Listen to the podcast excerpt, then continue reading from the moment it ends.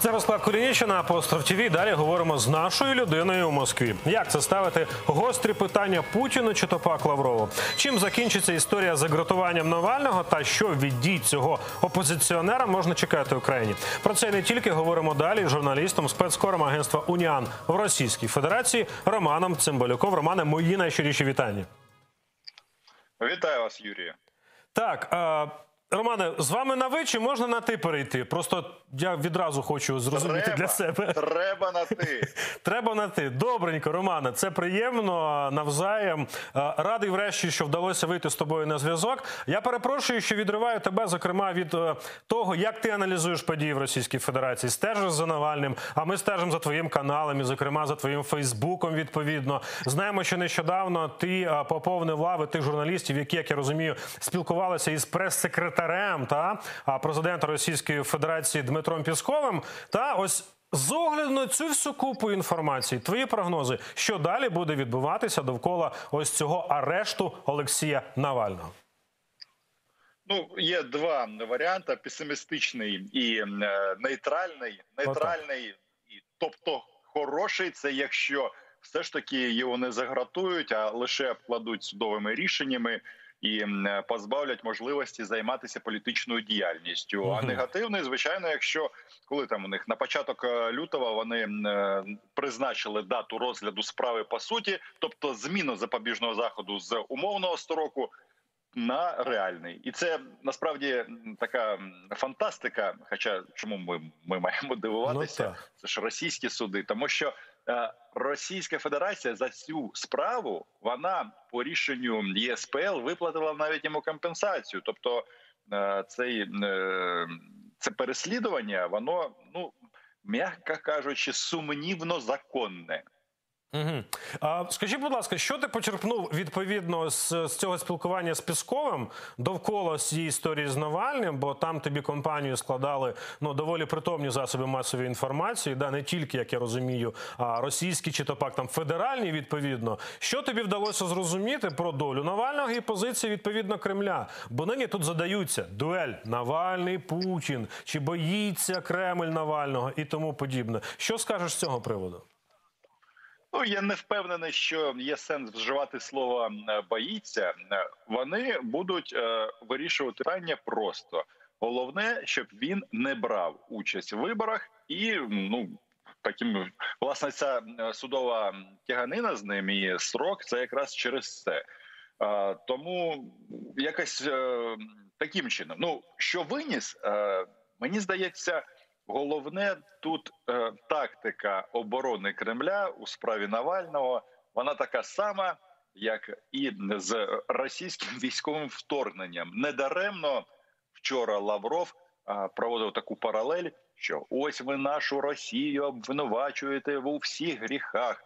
Там американські вибори, скріпалі В- Великої Британії, MH17. А по MH17 ми знаємо, що доказів зібрано більше ніж достатньо. Тобто вони будуть казати, що ми тут не до чого, чого ви е, прив'язуєте Навального до Путіна. У нас е, суд зі всім розбереться, але зрозуміло, що ця справа на контролі, бо вони розуміють е, падіння рейтингів безпосередньо російської влади.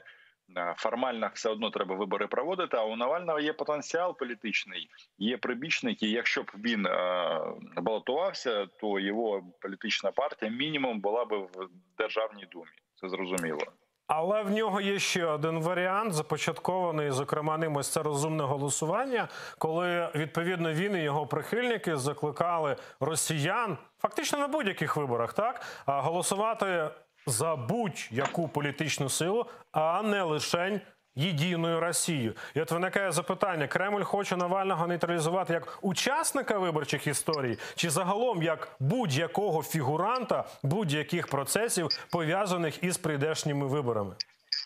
Ну я говорив в першу чергу про те, щоб не допустити його на вибори. Це саме головне. А Мгм. ця історія з розумним е, голосуванням вона дуже дуже сумнівна, тому що Так вони закликають голосувати за когось іншого, тільки не за ядро. Але в результаті дуже часто ну це ж Росія. Тут за цим умним голосуванням обирають абсолютно таких людей з нацистськими поглядами, там е, Україна наш і так далі. і Так далі. Але я це веду до того, що воно не дуже то працює це розумне голосування, і дуже часто е, трапляється таким чином, що ті люди, на кого вони поставили, щоб голосували за них, а не за ядро, вони потім вступають в єдину Росію. Тобто, розумієте, це такі, це не політика, а це я не знаю, якісь. е, м, Екстрактні, зрозуміло, яких сентенцій, як е, кажуть тут. Добре, Романа, питання з приводу самого Навального і його поглядів. Бо ми вже давали в певним чином доволі таки розлогий матеріал напередодні з приводу того, що в Україні його ну не варто сприймати як певного такого вершителя доль росіян, та чи якусь певну потенційну да, заміну очільнику Кремля відповідно з огляду на самі імперські амбіції чи імперські погляди Олексія Навального, то наскільки велика різниця? Давай так між Путіним і Навальним. Хоча я розумію, що це ну фраза така і запитання таке на загал, але з огляду на фразу, яка прозвучала в літаку, сказано дружиною Олексія, мальчик. Что там, дай, дай мне водочки, мы д- домой летим. Нет. Да, водочки нам принеси, мы домой летим. Брат 2, Данила Багрові, всі справи. А, ну, по-перше, Навальний а має амбіції, і е, він молодий. А Путін це е, вожак, вождь, все одно як у якого годинник добігає. Я не кажу про фізичний вік, все одно він дуже багато при владі. В принципі, він може ще стільки ж про, е, пропрацювати О, на цій так. посаді, але тим не менше. А, насправді мені здається, що будь-які зміни на російському політичному олімпії треба вітати. Тому що вони якийсь час будуть займатися собою, але просто не створювати собі ілюзії, що от прийде якийсь Навальний, Петров Сі- Сідоров, а може навіть Петренко якийсь і Мгм. м, вирішить всі проблеми. Е, Зміна влади в Росії це вікно можливостей для України, в тому числі, щоб е, їм скористатися, треба самим діяти і бути в гарній формі, тобто збройні сили. Економіка і військово-політичні союзи. Якщо ми будемо сам на сам, то буде важко. В будь-якому разі, незалежно від прізвища російського керманича, вони свої амбіції не полишать.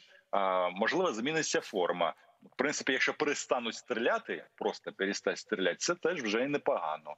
Угу. Але це поки так, Ну, теорії, теорії. Так, ми, ми підходи української влади, зокрема, і останні перемовини на рівні радників, лідерів нормандської четвірки, ну зокрема там та Андрія Ярмака і Дмитра Козака. Ми ще згадаємо, та і поставлю тобі запитання з приводу твоєї позиції про роль збройних сил України у вирішенні та цієї ситуації, пов'язаної зокрема з Донбасом. Але да, поки ми готувалися до ефіру з тобою, а, вийшла чергова така історія та відеоісторія розслідування штабу Олексія Навального з цього фонду боротьби з корупцією з приводу а, палацу Путіна. Можливо, ти вже встиг переглянути, бо поки ще ні, але там уже там за 4, здається, мільйони переглядів.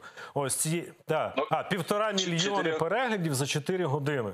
Так, відповідно, і там про те, що це поблизу мис, поблизу Геленджика, та якщо не помиляюся, будиночок площею 2,5 тисячі квадратних метрів, підземний тунель, вихід до моря, виноградники, шато, устрічна ферма. Ну просто все, що потрібно для комфортного життя. І наводиться ціна та 100 мільярдів рублів, відповідно, ну приблизно.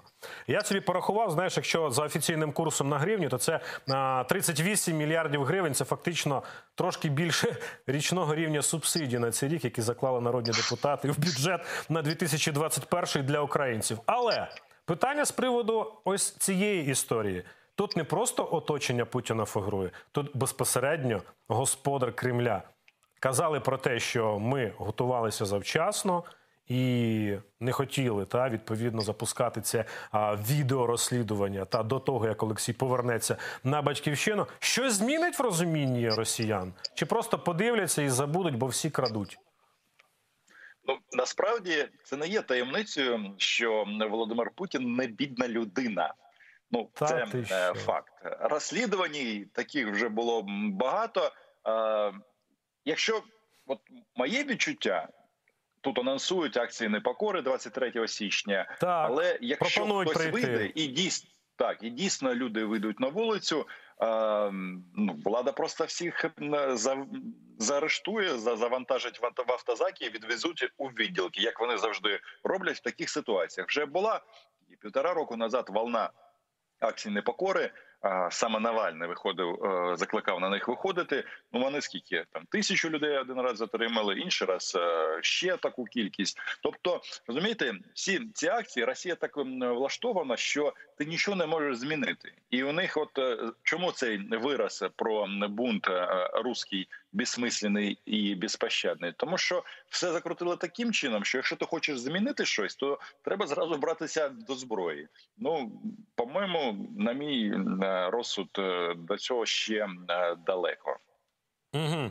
А тоді як ти гадаєш, як відбудеться сама зміна влади? Це як? А домовленість верхівок, еліт, якась башта із кремлівських взагалі стовпів переможе. Чи яким чином це може відбутися?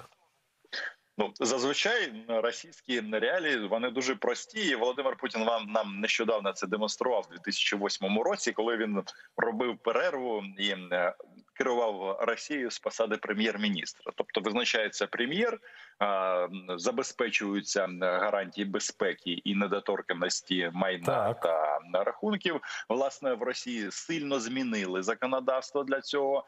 Можливо, це як е, такий запасний варіант для того, що якщо він в 24-му році захоче піти, то у нього а місце пожиттєво в Раді Федерації і Так. повна недоторканість, е, ну, тобто абсолютна.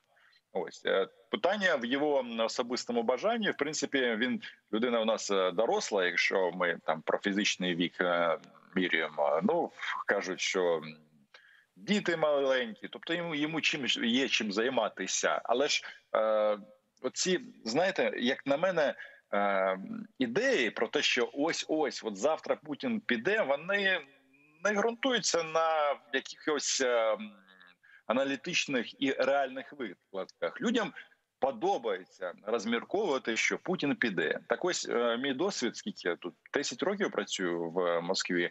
Я оці фрази е, «Долой Путіна, раз, два, три, раз, два, три, Путін уходи, і ми здесь власть. Я власть я чую дуже дуже давно, і щось я не помітив е, якихось змін в контексті цих виразів «Долой поліцейське государство». Все стабільно, і зараз може бути е, так само, тому що.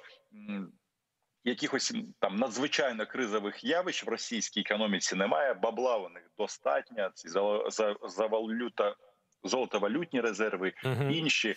Е, Те, що доходи з 2014 року падають. Ну що ж, ну прокляті американці жити не дають. Що ця Україна е, зі своїми бендерівцями треба там рятувати їх, там що там Донбас Мгм. корміть, там і так далі. Тобто.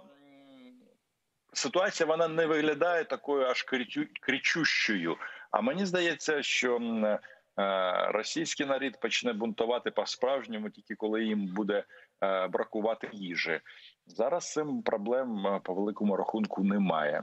Є проблеми з якістю її, але це е, Це трошки до революції не, інша не, історія, не, так. не підштовхує. Угу.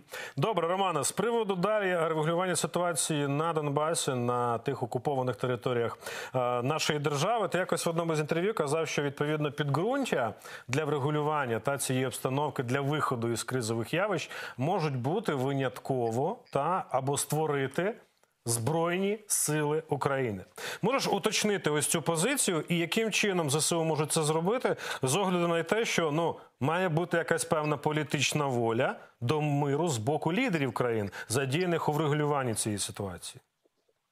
Так, ну про збройні сили це вже якби останній етап. Просто я мав Останній на увазі, що, що всі ці. Що всі ці розмови про політике дипломатичне врегулювання конфлікту, вони ну політики завжди про це будуть говорити, бо вони ж не можуть сказати: дорогі українці, нас чекає піт і кров, як колись Черчилль казав. Ми ж е, Так. країна миротворців. У нас тут російські канали, будь ласка, чи проросійські розповідають, як е, треба на Росію любити, і, і так далі. Тобто е, за столом перемовин досягнуто а, нічого не буде. А якщо щось і буде досягнуто, тільки за рахунок інтересів України. Як на мене, а, Україна під українським прапором хай буде менше, але вона буде вся Україною. А оця е, е, як вони хочуть зробити такий автономний округ, який буде е, жити в українському політичному просторі, а підпорядковуватися Москві, мені здається, нам це не потрібно. Тому, е, якщо на якомусь етапі зміниться влада в Росії, ну ми мріємо про це, багато про це говоримо, в тому числі сьогодні, і буде е, домовленість Росі... е, гарантія Росіян про невтручання, то відбудеться наступне. Люди, які от там, начебто, на лінії фронту е, знаходяться, вони покладуть автомати і скажуть: слухайте, поверніть нам цивілізацію, бо задовбав цей руський мір. Бо єдине місце роботи це з автоматом бігати за 15 тисяч російських рублів. От і все. Тому е, ситуація така. Е, бо е, якщо це станеться, тобто ми наближимося до врегулювання, то звичайно, в першу чергу е, територію мають контролювати збройні сили. Ну далі військова. Е, Військово-цивільні адміністрації, ну і далі поступовий процес реінтеграції, е, очищення мозок у людей, е, українське телебачення і так далі. Тобто, ну це ж знову ж таки, це може статися по-іншому. Є Мгм. прецеденти. Ось Придністров'я, наші сусіди. Вони там законсервували радянський союз, і е, все у них гаразд. Е, Здавалось би, всі, хто хотів, вже звідти поїхав. Ну що так теж буває. Е, Повна депресія, ніяких шансів на розвиток. Єдине, що Донбасу в цьому плані повезло, бо вони все ж таки прожили скільки 24 роки по Україні. Багато чого змінилось, багато чого побудували. І Донецьк це круте європейське місто. Воно буде якби руйнуватися трошки довше, ніж.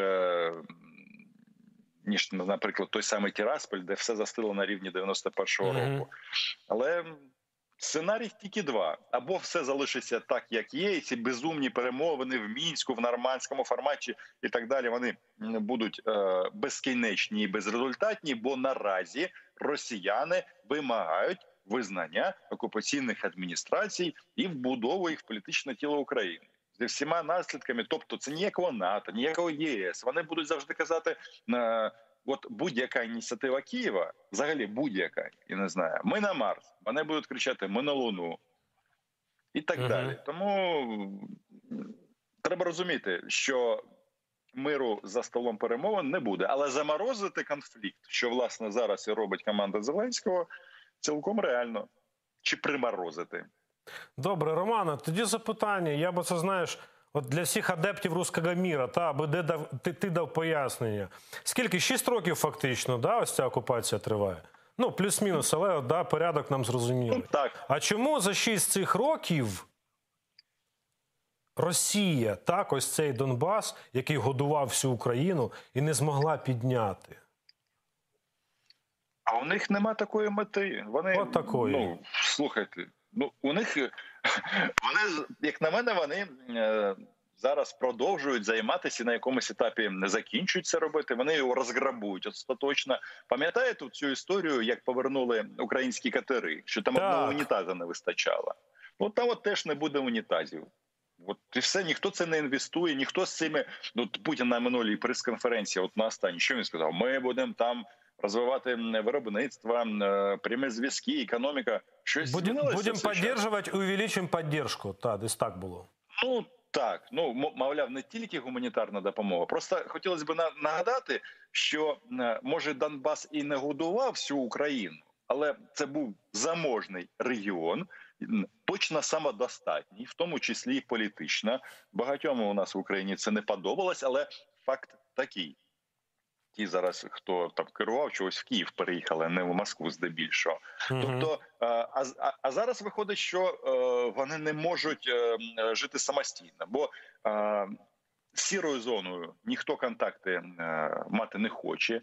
Те, що вони там створили з трьох літр, два рази по три, по три літри, не визнає Російська Федерація.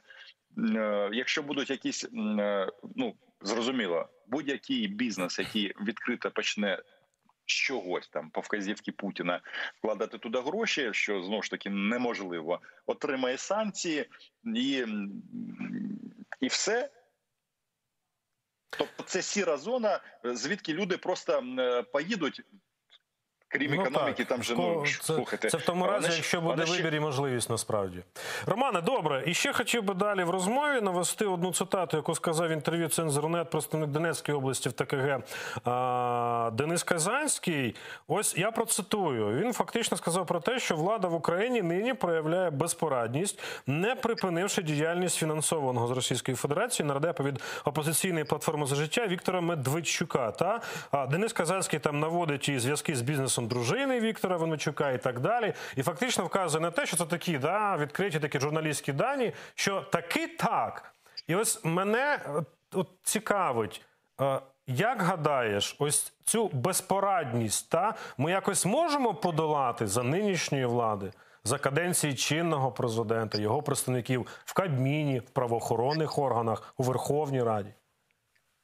Насправді все дуже просто. Е, Мені дивно, чому діюча владна команда не розуміє, якщо вони е, не приведуть все до порядку, то влада зміниться, і з великою вирогідністю вже ці люди, набравши політичні бали, хоча я сподіваюся, що цього не станеться, розправляться з ними. От і все. І це дуже просто. Е, Ставки дуже високі. Тому єдине, що може врятувати ситуацію, це політична воля. Ну а здається, її немає чогось. І бізнес, це який це е, ну слухайте, вони об'єктивно на заборонені заборонені російські е, федеральні канали перенесли в Україну, і тепер все те саме е, проговорюють тільки українською мовою. Тоді запитання, знаєш, ми в ефірах неодноразово вказували на те, що коли ми говоримо про певні контакти на певному парламентському рівні, на зустрічі, та ось зокрема і Медведчука з Путіним, ці заяви про вакцини, ці заяви на певних каналах про те, що українські військовослужбовці ледь не злочинці і тому подібне. Але якось ми не бачимо реакції. І величезне питання, чому?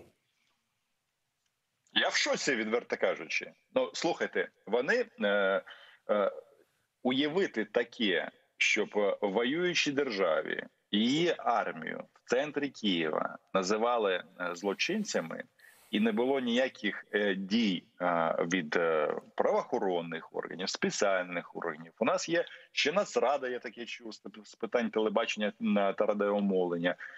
Є м, питання ліцензії, тобто є законні шляхи. Е, Не обов'язково зразу зразу палити, як е, у нас буває, якщо влада не реагує.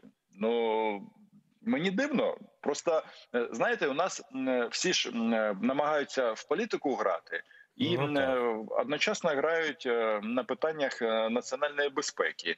Але ж у нас місто Київ, він і Україна в цілому, вона ж для всіх.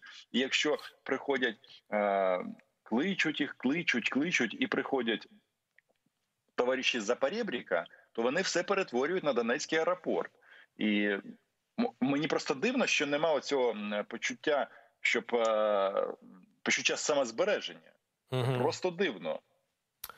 Ну знову ж таки, як ти кажеш, граємося в політику. Головне подивитися на тих акторів і чому вони не реагують на певні загрози, які звучать ось ось тут, та в Києві, на ніхто, певних ніхто нічого не приховує. Вони прямим текстом про це говорять. Засирають Добре. голови українцям. А, а безпорадність влади приводить до того, що вони думають: ну може дійсно, якби ну ми жили 350 років під Росією, може буде бути, бути краще. І чогось ні у кого з тих. Хто хоче, щоб було краще, ковбаса дешевше, газ е, безкоштовний, і так далі. І так далі. Е, Асоціації з тим, як живуть люди в Донецьку і Луганську, немає. Що все закрито, все пограбовано, і плюс комендантська година. Ну обалдеть, як то кажуть. Точно. Романе, наостанок не так багато часу.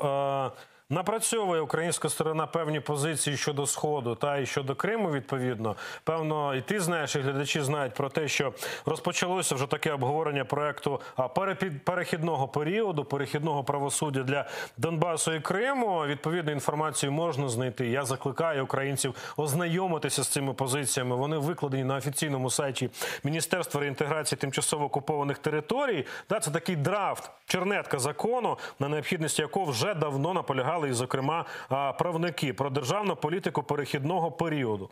Там в документі Росія визначається агресором, окупантом, прописується є обов'язок компенсувати збитки за окупацію.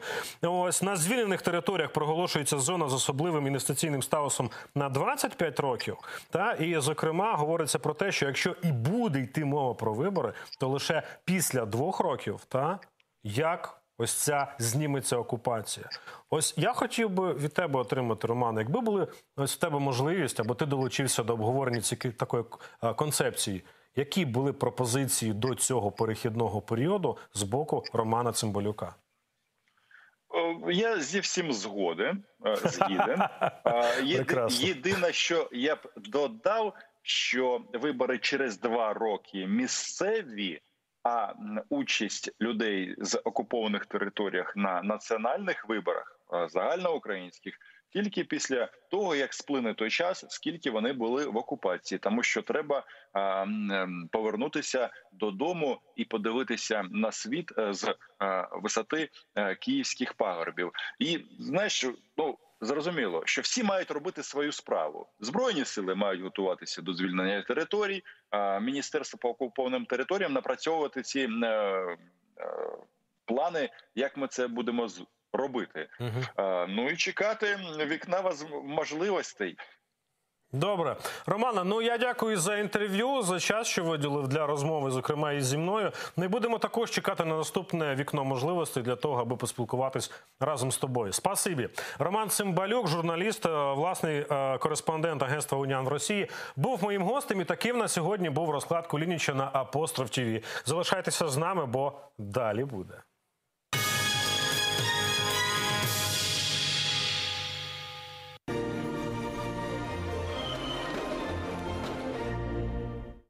Чому Путін боїться Навального? Як колишня імперія рухається у прірву? І за якими ознаками зрозуміло, що